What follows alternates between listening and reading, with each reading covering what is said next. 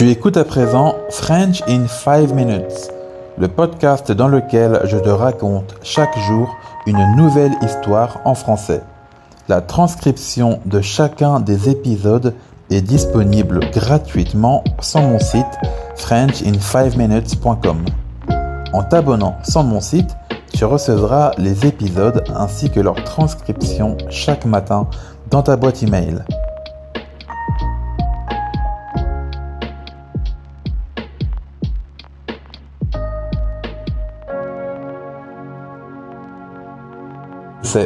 La France te fait peut-être rêver.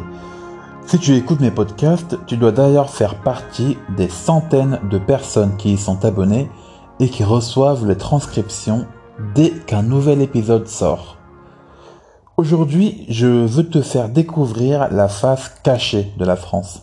Car oui, vivre en France n'est pas tous les jours facile, même si je pense que cette difficulté est relative.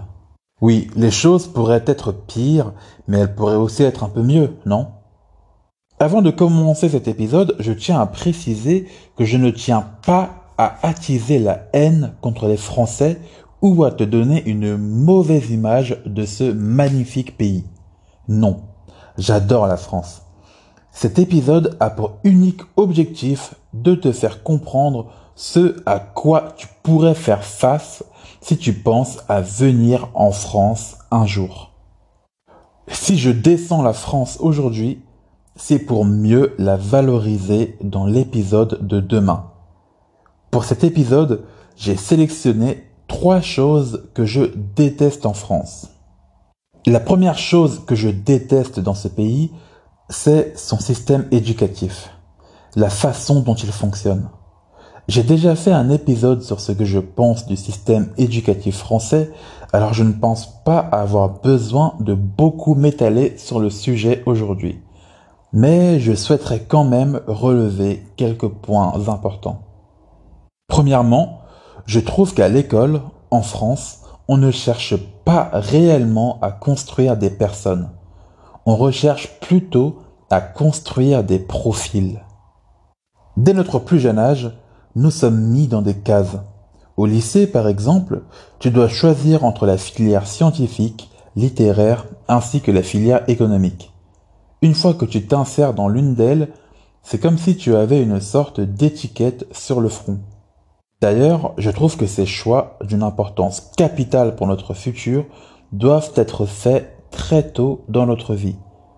En France, il n'est d'ailleurs pas rare de voir des jeunes adolescents un peu perdus car ils ont l'impression de ne pas avoir fait le bon choix au lycée.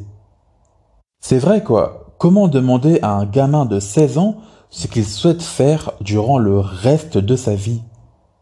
Essayez d'ailleurs de demander à un étudiant français ce qu'il souhaiterait faire précisément comme métier plus tard. Dans la plupart des cas, ils vous répondront je sais pas. Ou alors ils répondront vaguement en évoquant le secteur d'activité qu'ils visent. Il y a autre chose liée au système éducatif en France qui me dérange. C'est le fait qu'on valorise trop les diplômes ainsi que les grandes écoles. Pour un Français, une personne qui a un bac plus 5, peu importe le domaine, a plus de valeur et est plus intelligente qu'une personne qui a eu un diplôme professionnel comme un CAP ou un BTS. C'est quelque chose qui me dérange beaucoup car je trouve que ça crée une sorte d'élite qui n'a pas lieu d'être. Il ne faut pas oublier non plus que beaucoup de jeunes disposant d'un diplôme de niveau Bac plus 5 se retrouvent au chômage. Pire encore, beaucoup finissent par se rendre compte qu'ils ont fait toutes ces années d'études, tous ces sacrifices pour rien, car le job qu'ils font à l'heure actuelle ne leur correspond pas réellement. Tout ça parce qu'ils ont été amenés à faire des choix importants beaucoup trop tôt dans leur vie, alors qu'ils ne savaient pas eux-mêmes ce qu'ils voulaient faire à ce moment-là. Bref, voilà ce que je pense du système éducatif français. La deuxième chose que je déteste en France, c'est la mentalité même de certains Français. Attention, je ne mets pas tout le monde dans le même panier.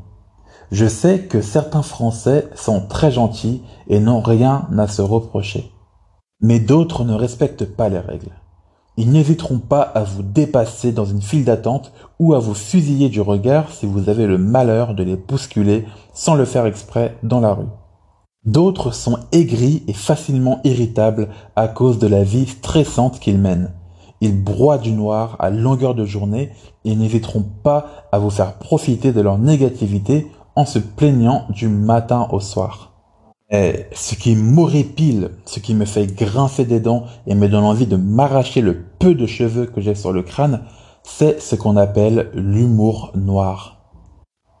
Si tu t'intéresses un peu à la culture française, tu as sans doute déjà entendu parler de l'humour noir, mais je tiens quand même à expliquer ce que c'est pour les personnes qui ne sont pas au courant.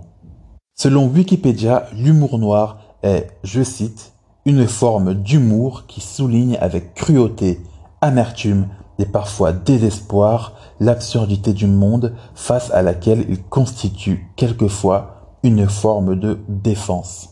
Alors dit comme ça, on peut se dire que c'est une bonne chose. Et dans les faits, c'est le cas.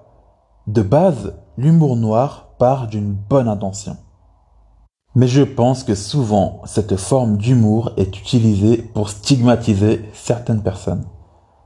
Il n'est pas rare de voir des humoristes français sur scène devant des centaines, voire des millions de spectateurs imiter en se moquant un accent asiatique, arabe ou africain.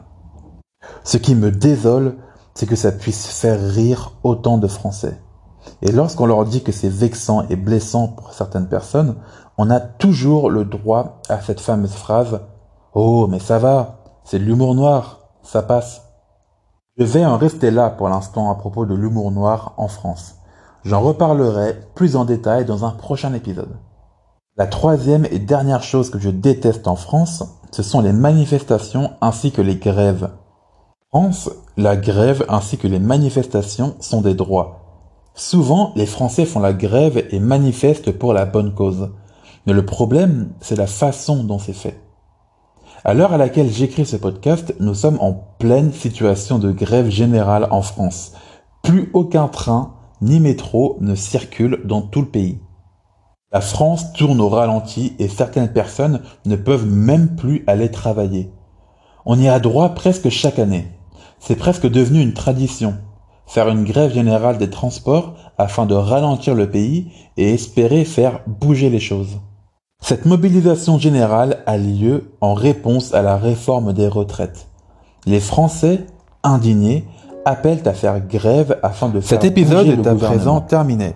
Sauf qu'au final, t'a plu. si c'est le cas, n'oublie pas de laisser une note sur nous qui prenons Apple Podcast pour aller travailler à la chaîne YouTube ou de me suivre sur Spotify. N'oublie pas que la transcription complète de chacun des épisodes est disponible gratuitement sur strangeinfiveminutes.com. À demain pour le prochain épisode. Au revoir.